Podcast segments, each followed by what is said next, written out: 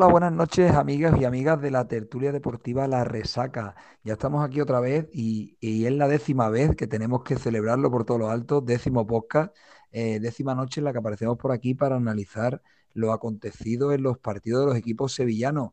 Eh, tanto el partido intersemanal en el que los dos cumplieron en sus respectivos compromisos europeos, como el partido de la reciente finalizada jornada liguera.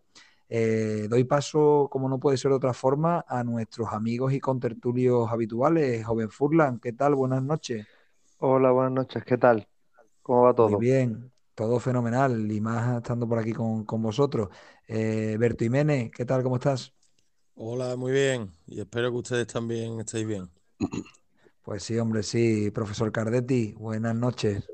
Hola, muy buenas noches. ¿Qué tal a todos? Eh, primero, bueno, pues agradecerle a nuestros oyentes que nos permitan seguir con esto, con estos podcasts, gracias a su, gracias a la audiencia que, que vamos viendo por las distintas redes sociales que nos animan cada fin de semana a llevarlo a cabo. Y Y nos después, empujan, y nos empujan. aunque, aunque es duro, pero me gustaría eh, llevarte la contraria en un aspecto. La, la jornada de liga, la 24 más 1, todavía no ha terminado. Mañana hay un interesantísimo Celta, no sé quién, pero sé que mañana. Que La verdad que sí, la verdad que sí. no podemos dar por concluida. Celta Levante, profesor. Celta Levante, Celta Levante, correcto. No Pues- podemos dar por concluida la Una jornada faltando un partido. Me veo, Exacto. me veo obligado a matizar la entrada diciendo jornada concluida para los equipos sevillanos, no, no jornada concluida en su totalidad. Pues muy bien, pues, pues nada, eh, esta jornada en la que, bueno, esta jornada y el- como decíamos antes, el compromiso del, del jueves pasado, eh, en el compromiso del jueves pasado, ahora os voy a dar paso para que me comentéis también lo que queráis resaltar de esos, de esos partidos. Partidos en los que ambos equipos, el Sevilla gana 3-1 en casa, el Betis 2-3 eh, fuera. Eh, ya sabemos que esta edición, los partidos fuera, hay que acostumbrarse un poco a la, a la actualización de la normativa, que ya no, los goles no valen doble en caso de empate, pero bueno, en ambos casos yo creo que los dos equipos llevan bastante encarrilada la, eliminatoria y, esperemos que así sea y que esperemos que pase a la siguiente ronda.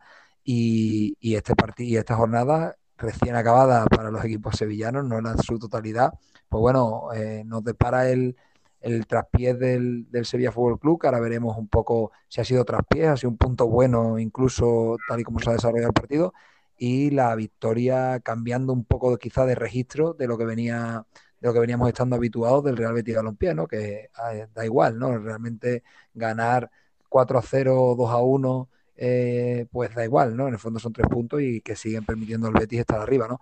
Empezamos por el, por el Sevilla, como habitualmente hacemos, equipo que primero ha jugado, hoy a las 2 de la tarde, domingo. Y nada, Berto, cuéntanos cómo, cómo lo has visto y cuáles han sido las claves para ti y cómo es la interpretación desde el punto de vista sevillista. Pues bueno, un poco, un poco agridulce, ¿no? Pues veníamos con, con el ánimo arriba después del partido de- del jueves de, UEFA Europa League. Y la partido, viendo, viendo cómo se ha, cómo se ha desarrollado en su totalidad, empezando por, por el análisis final, eh, yo creo que, que puede ser, puede ser hasta un punto bastante, bastante bueno por, por las ocasiones que, que ha habido en el partido, ¿no? Bien se ha dicho que el Sevilla también, también ha tenido la suya, pero el, el español yo creo que, que tuvo la- las ocasiones más claras de- del partido. El punto negativo es la, la habitual, porque hay que tildarlo de habitual, lesión o Marcial, aunque Marcial, quien lo dice, será Marcial. Y, y nada, y los cambios, los cambios que, estuvo obligado a hacer Lopetegui durante, durante el partido, ¿no? Tecatito a la derecha, después lo cambió a la izquierda, eh, sal- salió con defensa de tres, eh, ha habido varios cambios. La expulsión de Koundé volvió a la defensa de cuatro. Ha habido, ha muchos cambios. Y, y el punto negativo hemos dicho que la lesión de Marcial y también eh, algunos futbolistas que como otros se han subido al carro, hay otros que no, no consiguen dar ese paso, como es el caso de Agustinson, que el partido ha sido bastante gris del, del sueco. Bastante, sí, sí, correcto, bastante lamentable bastante gris. Se ve en el, en el empate del español eh, a la hora del centro, cómo cubre que le da media, medio campo al lateral para, poder dar el centro. Y la suerte del resbalón de Cundé, que, estamos hablando de rachas positivas y negativas y hay algunos jugadores que están atravesando, están atravesando una, una racha regular, como Cundé otro, otro nombre propio diría que es Jordán, no está pasando por un, por un buen momento. Y, y Rafa Mir, la noticia positiva que, que suma otro, otro golito a tu cuenta.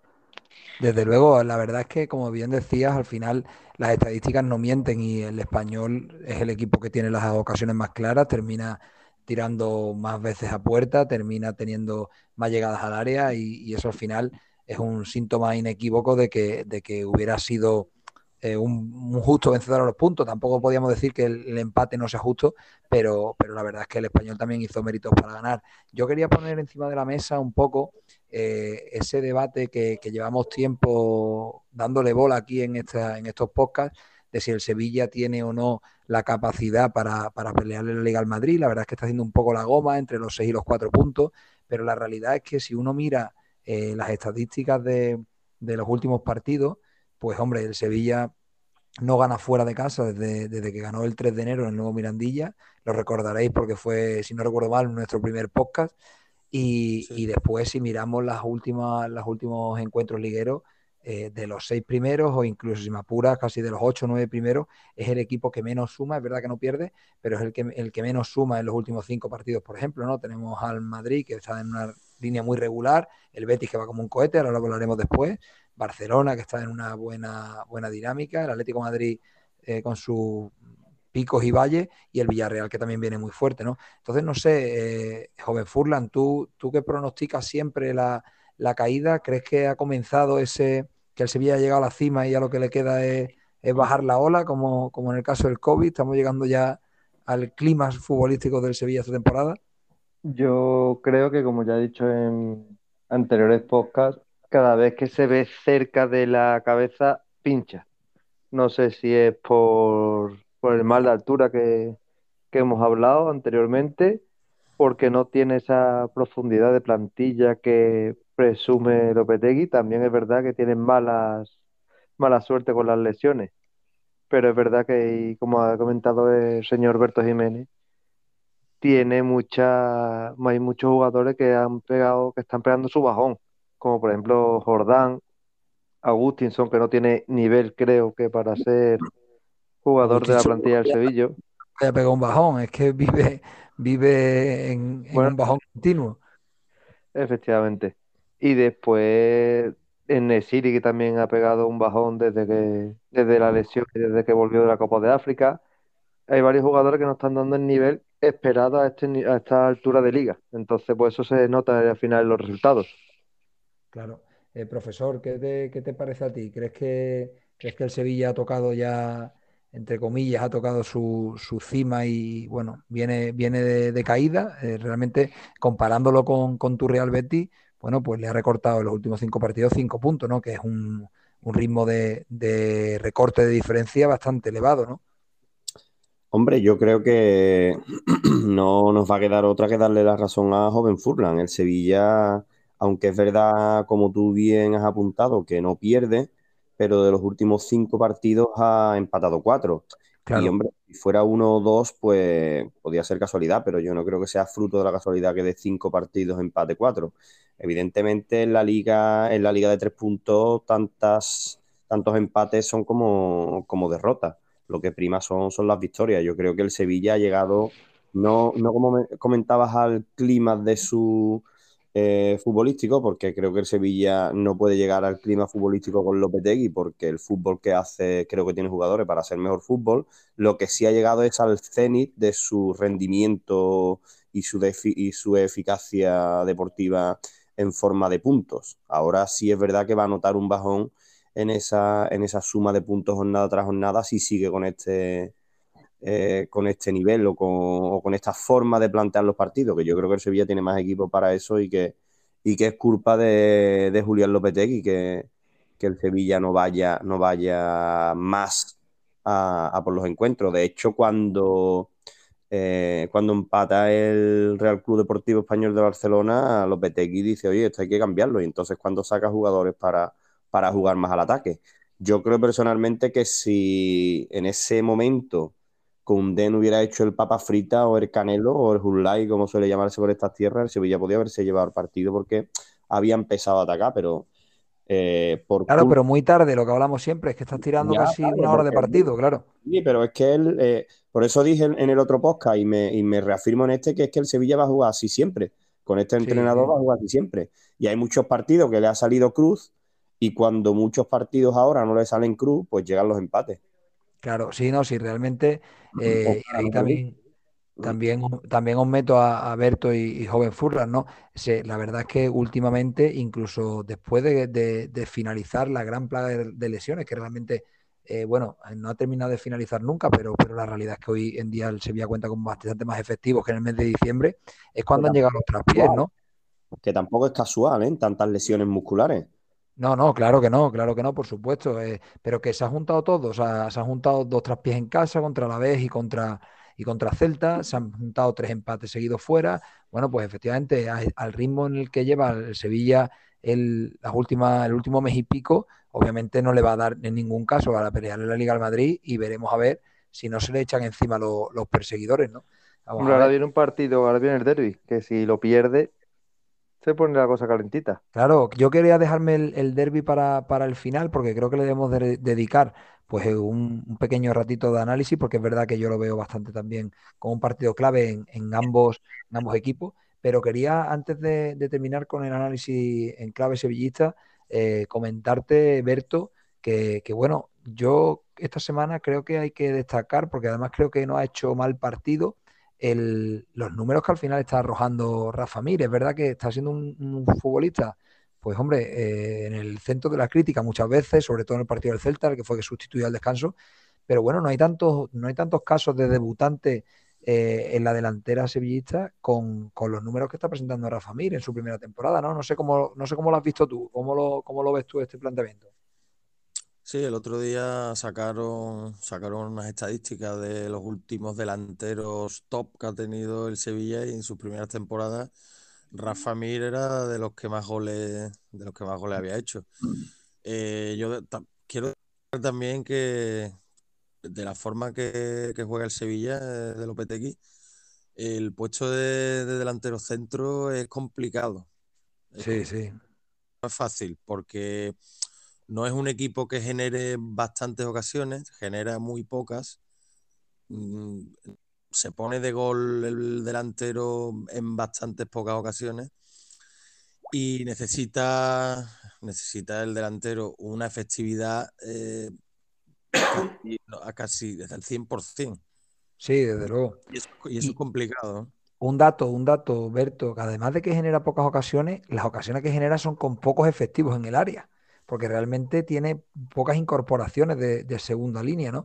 Y, además hoy mismo, hoy mismo, y, lo, lo, hilo un poco lo que comentaba el joven Furlan, en City, que es verdad que no ha tenido grandes ocasiones, digamos, de forma legal, pero la única que ha tenido un mano a mano con el portero, que hubiera sido anulado por fuera de juego, pero ha tenido un mano a mano clarísimo. Me ha recordado mucho al aquel de la Supercopa de Europa con, el Bayern de Múnich. Y, bueno, y nada, eh, se le ha apagado la luz completamente, ¿no? Es lo que, lo que te conté el otro día que estuvimos, que estuvimos en el anterior podcast. Eh, Nesiri es un futbolista que mientras menos tenga tiempo de pensar, yo creo que mejor. Es un jugador de remate, de anticipación, pues como tenga metros y se le pasen por la cabeza seis ideas diferentes, eh, es complicado, es complicado. No, no tiene esa facilidad que tienen otros futbolistas. Efectivamente, y, joven Furlan, al hilo de lo que comentaba el profesor Cardetti, que ha dicho, yo creo que con una sabia expresión, que Cundé ha hecho el papa frita, pero realmente no ha hecho el papa frita hoy solo, es que llevamos una temporada en la que en la que está comportando de, una, manera un tanto extraña, sobre todo viendo el rendimiento tan espectacular que llevaba la, anterior, ¿no? No nos olvidemos de aquella de aquella caída eh, juvenil en la provocación de Jordi Alba. Y hoy, bueno, que no deja de ser una, jugada relativamente normal, que un jugador te agarre para que no avances, que no le va a dar una patada ni nada, sino le agarra, le hace un placaje amarilla y fuera al jugador del español, pero es que le, suelta ahí una serie de manotazos que, que, no venían a cuento, sobre todo teniendo una amarilla y habiéndole roto la ceja a, Raúl de Tomás mmm, tres o cuatro minutos antes, ¿no? Bueno, pues mmm, con respecto a tu pregunta, eh, yo creo que a Cundé no sé si es que se le cruzan los cables, no sé si es porque está frustrado por el resultado, no sé, no sé, la verdad, pero realmente, realmente no es un jugador que haya, no es un jugador violento, no es un jugador que haya mostrado antes ese, esa actitud, ¿no? Pero es verdad que han sido dos veces relativamente seguidas, ¿no? De dejar a su, a su equipo con 10 con lo que se está jugando. Entonces, yo creo que don Julián Lopetegui, como dice el profesor Cardetti, debería de hablarlo con él o simplemente que vaya al psicólogo del, del Sevilla Fútbol Club para, para poder, eh, ¿cómo decirlo? Aguantar sí, el... esta situación, ¿no? Yo, yo, yo, Berto, no sé cómo lo ves tú, pero como apuntaba el profesor Cardetti, hombre, eh, volvemos al, siempre al, llamado fútbol, fútbol ficción, ¿no? Pero es verdad que quedaban 15 minutos entre alargue y tal y cual antes de la, después de la expulsión. Y, hombre, el Sevilla estaba empezando a, irse arriba porque no le quedaba otra, ¿no? Eh, y ya con uno menos, pues bueno, incluso así tiene alguna que otra acercamiento, pero, pero bueno, con mucho menos convencimiento, ¿no? Yo, yo como tú has dicho, la, la, las dos acciones, si las separamos, y la vemos fríamente, dices tú, bueno, es amarilla la primera, eh, se tira, le da, pero sabiendo que tiene una amarilla, yo la cuota de responsabilidad no se la doy al árbitro y si se la doy a Cundé, tú sí, tienes que ser más inteligente teniendo una tarjeta. Y, y como tú has dicho perfectamente antes, eh, si tres o cuatro minutos previos le ha partido la ceja a Raúl de Tomás, el árbitro quieras que no, y conociendo a este tipo de árbitros, como el de hoy, eh, la matrícula te la tiene cogida. A la primera te iba. Tienes que ser más, más, más, más listo. Eso también es élite. Estar sí. concentrado, estar. Porque como tú has dicho que no es un jugador violento, al revés, es demasiado, no demasiado, sino que muestra tranquilidad. Sí, sí, exactamente. Que, a la edad que tiene, se, se muestra muy tranquilo, nunca entra muy rara vez en provocaciones pero se le cruzan los cables en ese muy a menudo. Y, a mí, a mí, este, a mí este, este año, año, me parece... Sí, no, perdona, sí. perdona, termina. No, que este año, el año pasado, que con Diego Carlos, que hacía una dupla que se decía Cundé mejor, el otro mejor. Yo creo que este año el que está sosteniendo de verdad la defensa es el brasileño. Es que eso es lo que te iba justo a decir, que este año en la, en la comparación entre los dos, eh, Diego Carlos es que ha tenido muy pocos fallos, ¿verdad? Por ejemplo, el otro día falla en el gol, en el gol del Dinamo de Zagreb, que salta a destiempo y, y, deja al jugador eh, solo delante del portero, pero realmente tiene los fallos muy contaditos, ¿no? O sea, este año yo creo que efectivamente el, el brasileño sale, sale bastante mejor parado que, que Cundé, ¿no? Sí, lo que pasa es que en la comparación esa eh, también era, tampoco era un poco, un poco justa, ¿no? Eh, eh, ¿Quién es mejor uno que...? Estaban los dos a nivel espectacular. Y sí, este año, pues, Cundé, no sé por qué, unos dicen que por lo, la oferta mareante, pero es, yo eso no lo creo, pero bueno, la verdad es que está teniendo, está sufriendo un... No sé si tildarlo como bajón, pero que no está tan expeditivo como, como la temporada pasada, está claro. Yo si me, permite, bueno, sí, claro. si me permitís, a mí me gustaría apuntar que es un cúmulo, lo que le pasa a ese chaval, desde mi punto de vista, es un cúmulo de circunstancias que hacen que no tenga la cabeza centrada donde la tiene que tener, que es en, en cada uno de los partidos y en, y en la meta del Sevilla. Yo creo que la oferta mareante, unida a los problemas de lesiones que está teniendo, eh, unido a que no lo está jugando de central, que es la posición donde creo que se muestra más a gusto.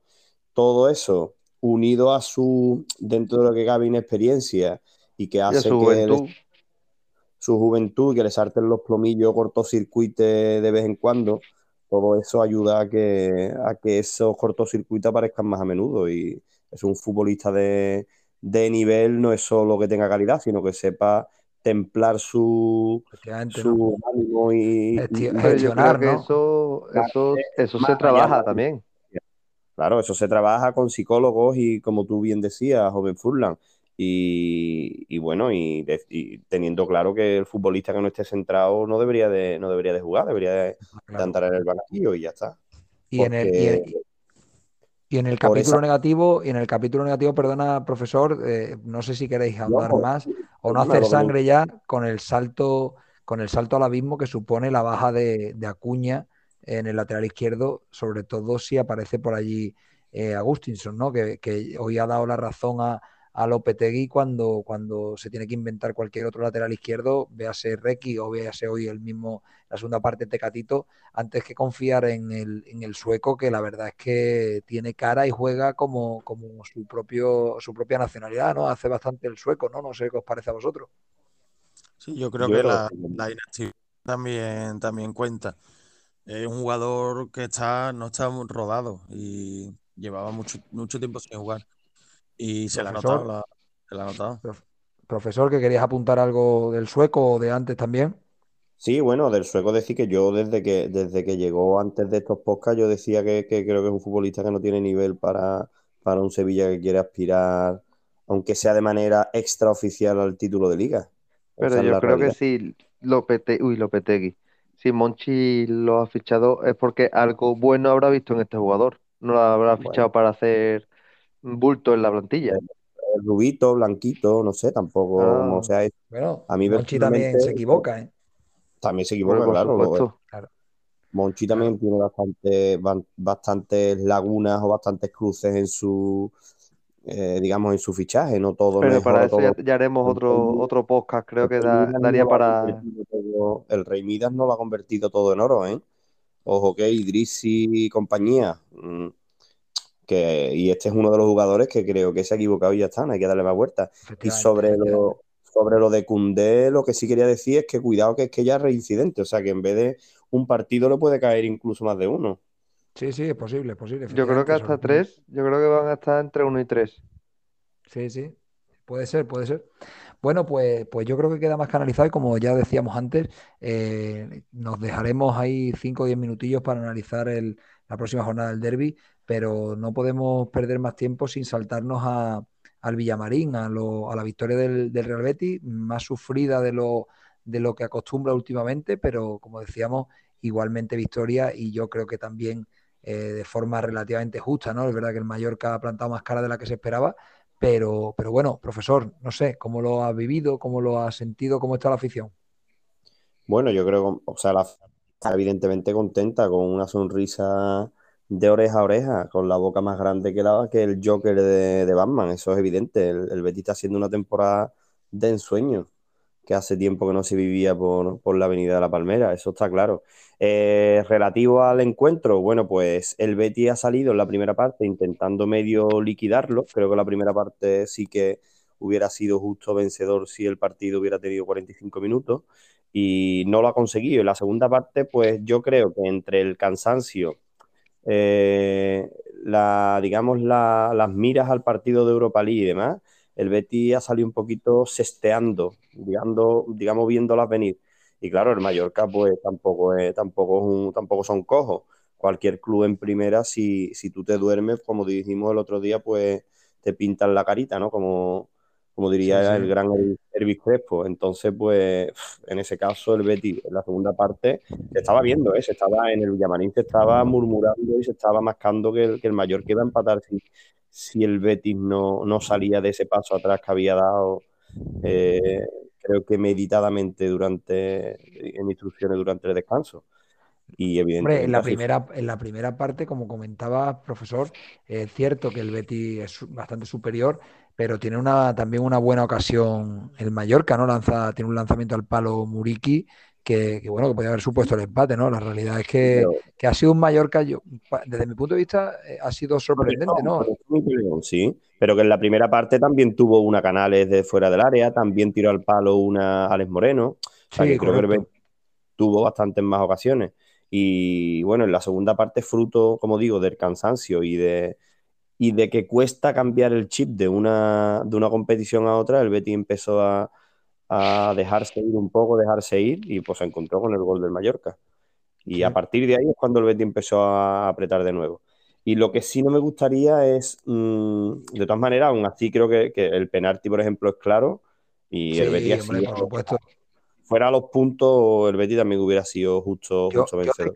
antes de que termines, como estás ahí relatando y casi cronológicamente, te quería hacer dos preguntas a ver qué te parece. No sé si crees que, que Ruiz Silva puede hacer algo más en el gol de. Es verdad que es un buen cabezazo, pero pero es verdad también que, no va tan potente, ¿no? Después la repetición se ve, se ve que incluso el balón coge algo de parábola. No sé si crees que puede hacer algo.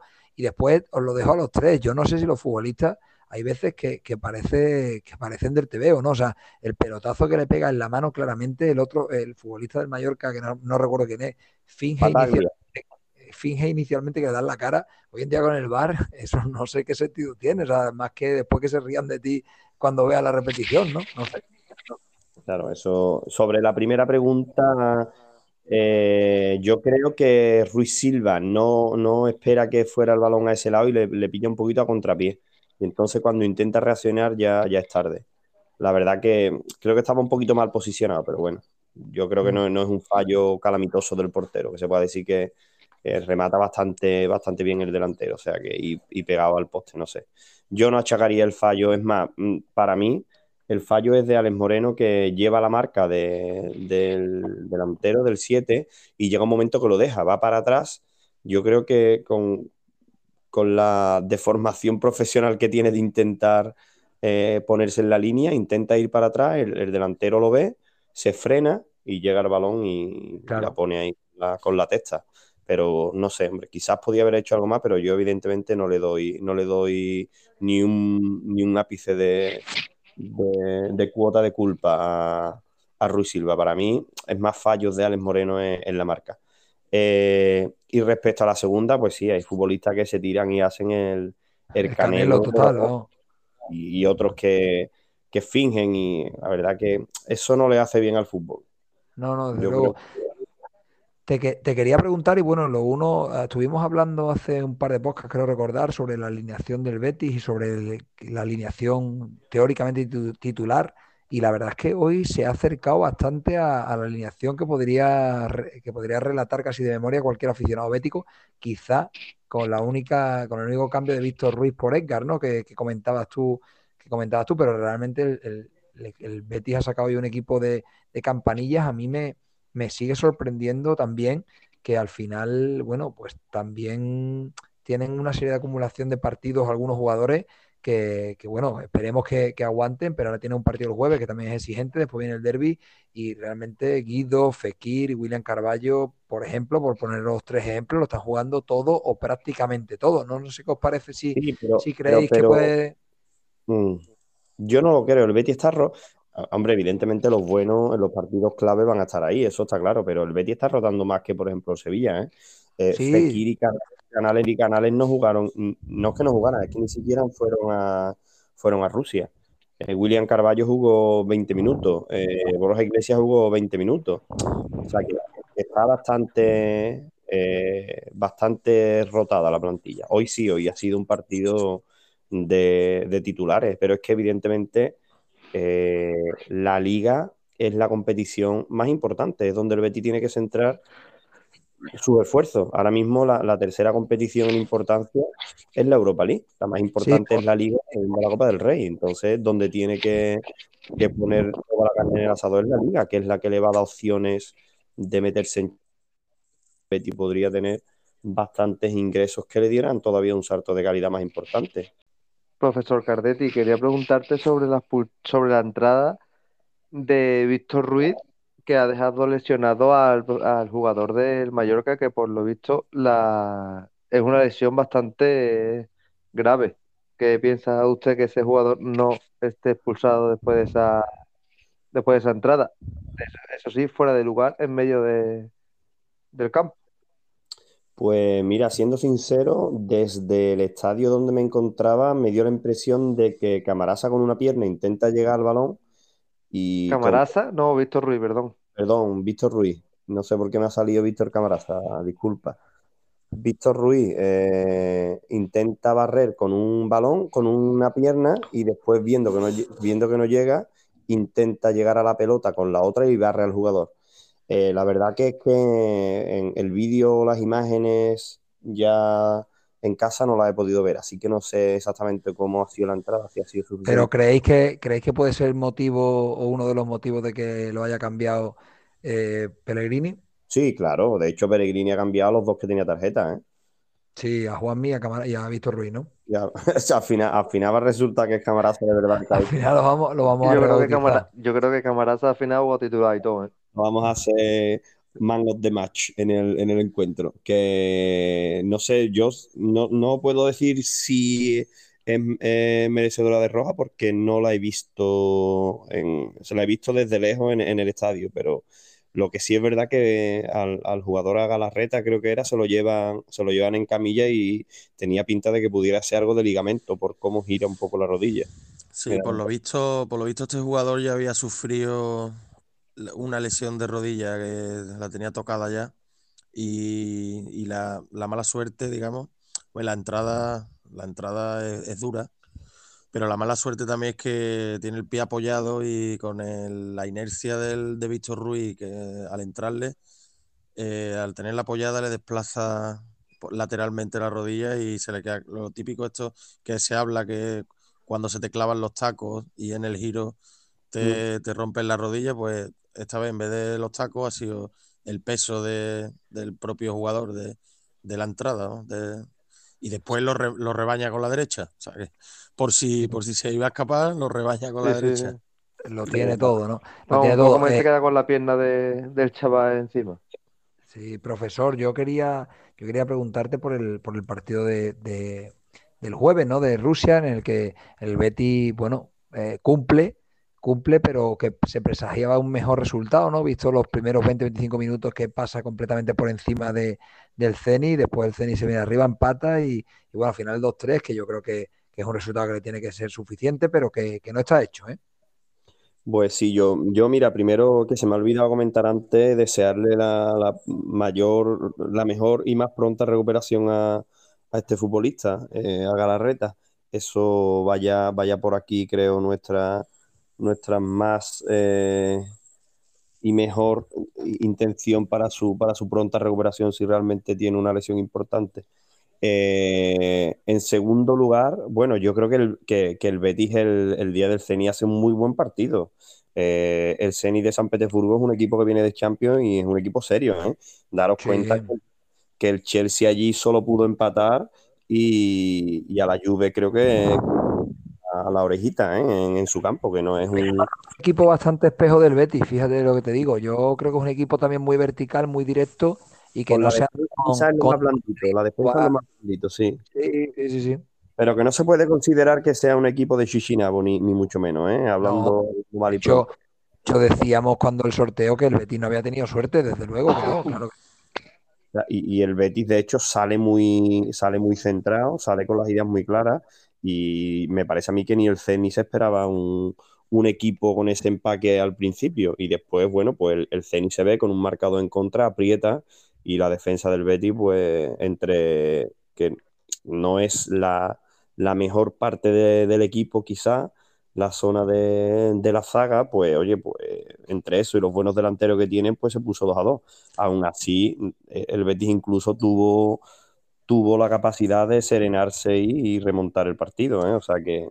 Sí, sí, que completamente. Profesor, profesor Cardetti, ¿no, ¿no se asemeja un poco la delantera de hoy con hombre espigado alto con la del otro día, sí. en la que la defensa del Betis sufre.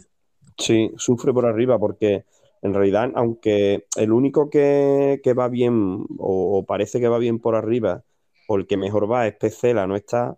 Y aunque Edgar es, es alto, pero no creo que no es su fuerte. El, el, tema del salto y el posicionarse por arriba no es, no, no es, desde mi punto de vista, no es el fuerte de, de Edgar. Recordemos, recordemos que Edgar era medio centro, ¿no? La posición de Edgar era. Pellegrini ha sido el que lo ha retrasado a central, ¿no? Lo ha reconvertido. Inclu el, el, inclu no Pellegrini, sino me, me, remonto un poco en la sesión al Oviedo. Fue el Oviedo el que lo empezó a colocar de, de central. Sí, pero en el Betis B, en el Betis Deportivo jugaba bastante de central, ¿eh? no, no, no, era una posición que le, que le.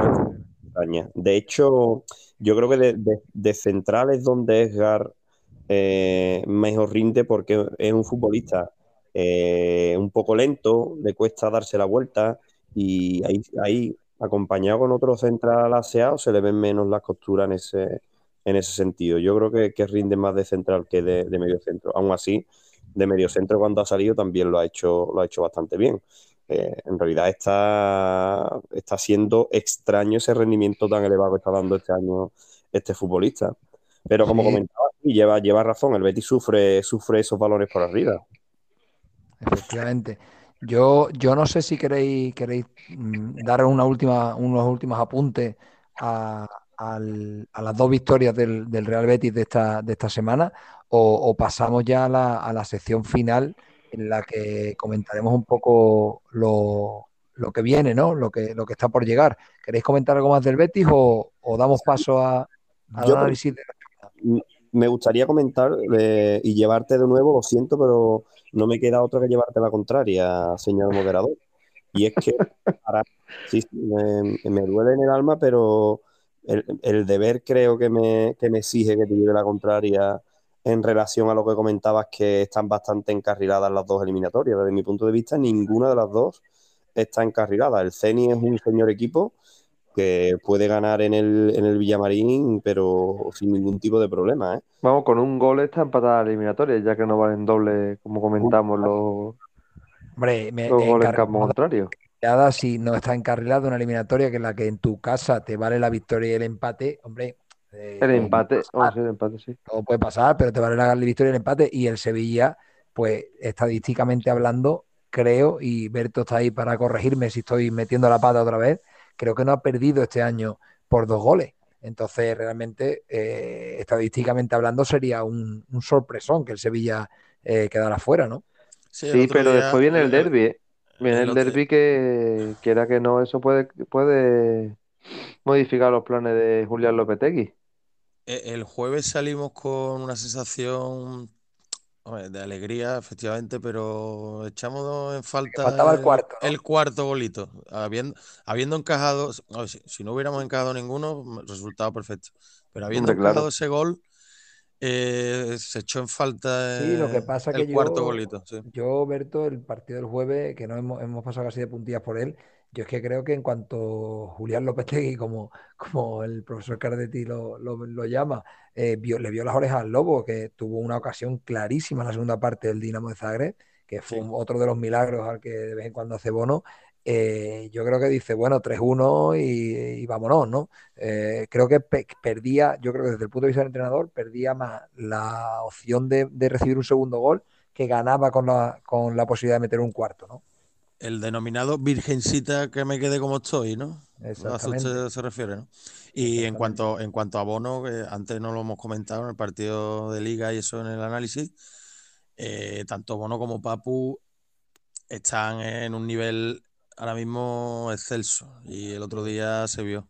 Y también, sí, también eh, lo que hemos dicho, ¿no? Que el Sevilla que no, no, no, crea ocasiones, no, no, suma, no suma gente arriba.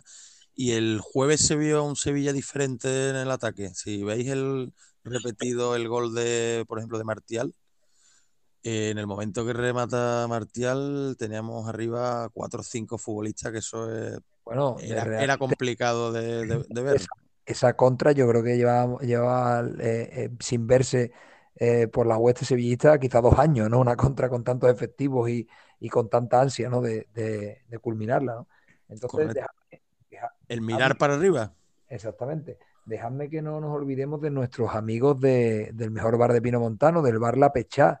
Eh, ya sabéis que están en Parque Doñana número 2, enfrente del Carrefour de la Macarena. También sabéis que, que son especialistas en desayunos, pero que, que, están, que están abriendo unas líneas de negocio que les van a llevar al, al top de los bares sevillanos, ¿no? Que están ya dando comida para llevar, que están dando tapitas, que están dando montaditos. Así que ya sabéis, no dejéis de visitar el bar La Pechá, el mejor bar de Pino Montano. El bar La Pechá nos sirve de hilo conductor para la última sección del programa, en la que me gustaría que, que analizáramos mm, bueno, eh, yo asumía que, que lo- las eliminatorias estaban encarriladas y que sería un sorpresón que alguno de los dos quedara eliminado, pero bueno, si queréis comentar algo de, de cómo van a plantear los equipos el jueves en la zona europea, pero sí que quería comentaros, eh, bueno, viene un derby, viene un derby que creo que va a marcar el, el devenir de la temporada para, para ambos equipos, ¿no? El Sevilla por una parte está con el que viene, que viene, porque bueno, se le están acercando todos los equipos, entre otros el Betis, y si pierde, pues obviamente eh, quedaría sus, sus aspiraciones a la liga de- definitivamente desbaratadas y, y quedaría ya mirando hacia abajo, o sea, tan solo dos puntos del Betis. Y por otra parte, si gana, da un golpe definitivo en la mesa y aleja, yo creo, definitivamente a sus perseguidores, ¿no? Y no quiero dejarme y no quiero olvidarme de las bajas.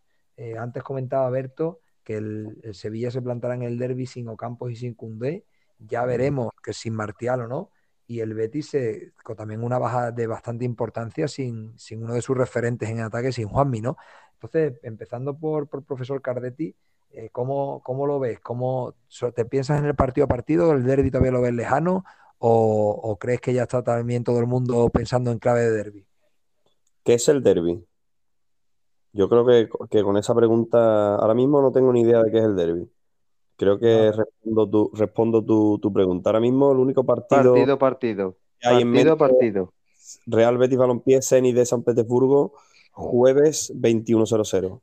Y el Betis pondrá lo mejor que tenga dentro de las rotaciones que hace Manuel Pellegrini. Pero serán rotaciones masivas. Rotaciones, no sé si le pondrá IVA o no le pondrá IVA, pero serán rotaciones. Sí. Desgraban, desgraban. Eh, rotaciones. No, ¿No crees que el ingeniero ah, piense en el, en el para, para la alineación? ¿Cómo, disculpa? Que no, digo que si no crees que, que, el ingeniero piense en el derby para la alineación, en absoluto. Yo creo que no, yo creo que no piensa. Fekir además, sí que sancionado ya puede jugar la vuelta. ¿Cómo? Fekir, ¿están sancionados o sí ya puede jugar la vuelta? Puede, puede jugar, puede jugar. Entonces el Betis sacará un equipo muy parecido, por lo menos de medio campo hacia adelante, muy parecido a lo que ha presentado hoy contra el Mallorca, ¿no? Porque yo creo si que... además Juanmi no puede jugar el derby. Sí, yo creo que sacará a Juanmi y, y William José. William José en lugar de, de, de Borja. Sí. Sí, bueno, pues, sí, pues nada, pues, pues nada, el derby, el derby queda, queda ni siquiera en el horizonte para ti. No Pero bueno, me, me, me, puedes decir por lo menos a qué equipo ves llegar favorito o también depende de lo que ocurra el jueves? ¿A qué equipo llega favorito a, a qué partido? Al, Al del. Zenit. Al No derby. pero es que no existe derby ahora mismo. Es que no, no, bueno, pues ya está. Pues entonces al, al partido del Zenit es favorito el Betis, ¿no? Por lo menos en eso estaremos de acuerdo, ¿no? Hombre, yo creo que por resultados sí, pero al Zenit no- lo veo un equipo bastante serio, ¿eh? Y ahora una semana más rodada y no sé, yo veo- creo que sigue estando la eliminatoria 50-50. 50-50. Joven Furlan, ¿tú te quieres mojar? ¿Tú te quieres mojar con el derby? ¿Tú que no tienes ese, ese partido a partido, por lo menos en cuanto a los equipos sevillanos? En tu equipo de cabecera sí, pero Yo sigo eso, yo sigo la, la filosofía de nuestro entrenador, del Cholo. Es partido a partido, pero yo creo que el, el que puede hacer más rotaciones debido a sus resultados más amplios es el Sevilla. También con las bajas y eso jugará con pensando en el derby seguramente. Lo que pasa es que no se puede confiar porque el, el ambiente que pueda haber allí en, en Zagreb le puede le puede pa- pasar causar malas pasadas. Entonces, hombre, y aparte del Sevilla, bueno, pues en este caso es, un, es el que viaja fuera, el que, el que va a tener algo más- menos de tiempo de descanso, no sé, yo, yo también creo que las Eso ya- rotaciones. hombre, ya, ya con excusas no se puede ir. Medio tiempo de No, descanso, eso ya. En absoluto, las excusas no están en nuestro, en nuestro diccionario. En Berto, el tú vuestro te no, quieres- pero en, en el de Julián Lopetegui es la primera página. Berto, ¿tú te quieres mojar con, con el derby o nos emplazamos a después de la jornada europea para poder hablar de esto? Hombre, yo creo que, que el profesor Cardetti lleva, lleva la razón aquí, ¿no? El jueves hay un partido importante que, como bien dice, hay un resultado favorable, pero hay que jugarlo, es fuera de casa. Y, y veremos cómo... Yo, yo soy muy optimista, ¿no? Con, con el pase con el pase de ronda, pero pero viendo también cómo con las bajas que hay, si se recuperan, no se recuperan, eh, lo que está claro es que, por ejemplo, Ocampos y, y Cundé, que hemos dicho que no juegan el derby, saldrán de la partida. Y tampoco es que haya muchos retoques mm, como para variar, porque ¿La portería variará o jugará Bono? en la ida no varió. Yo creo que no eso variará, ¿eh? Yo Estoy creo preguntando que- la vuelta, la ida ya es pasado. Claro, claro, pero que me, parece a mí que va a seguir Bono viendo el estado de forma que por el que atraviesa. Sí, yo creo que Lopetegui, a no ser que haya modo de lesión o, o algún otro contratiempo, yo creo que va a acabar la temporada con, con Bono.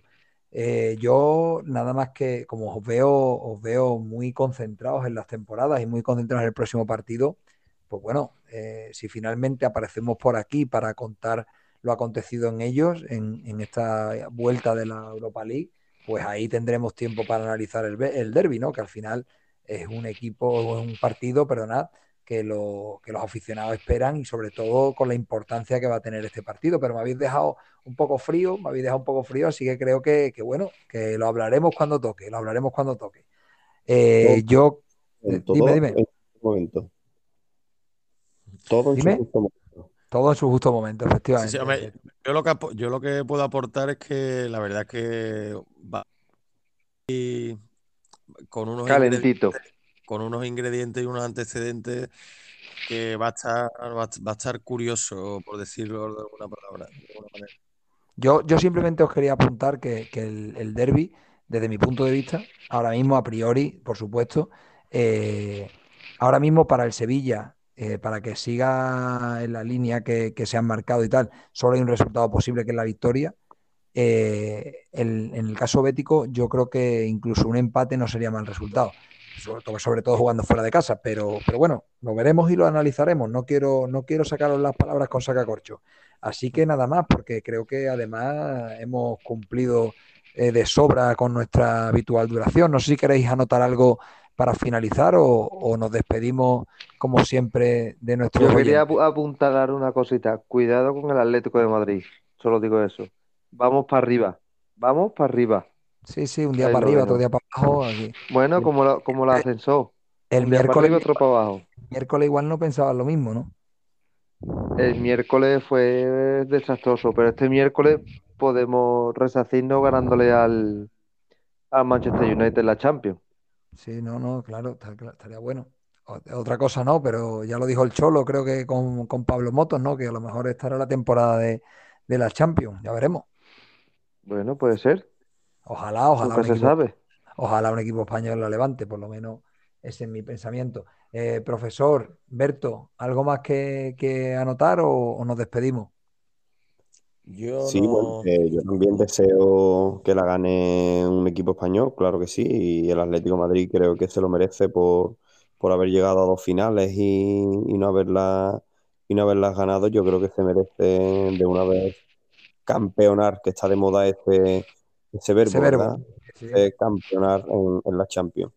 Y después, ojito con el, con el Dinamo de Zagreb en su casa, que aprietan bastante, ¿eh? Que ese equipo, aunque parece de menor calidad que el Sevilla, evidentemente, eh, se ajustan un poquito más la fuerza, ¿eh? No olvidar que El año al- pasado eliminó al Tottenham, ¿no? de, de José Mourinho, que no es, que no es un equipo del 3 al cuarto.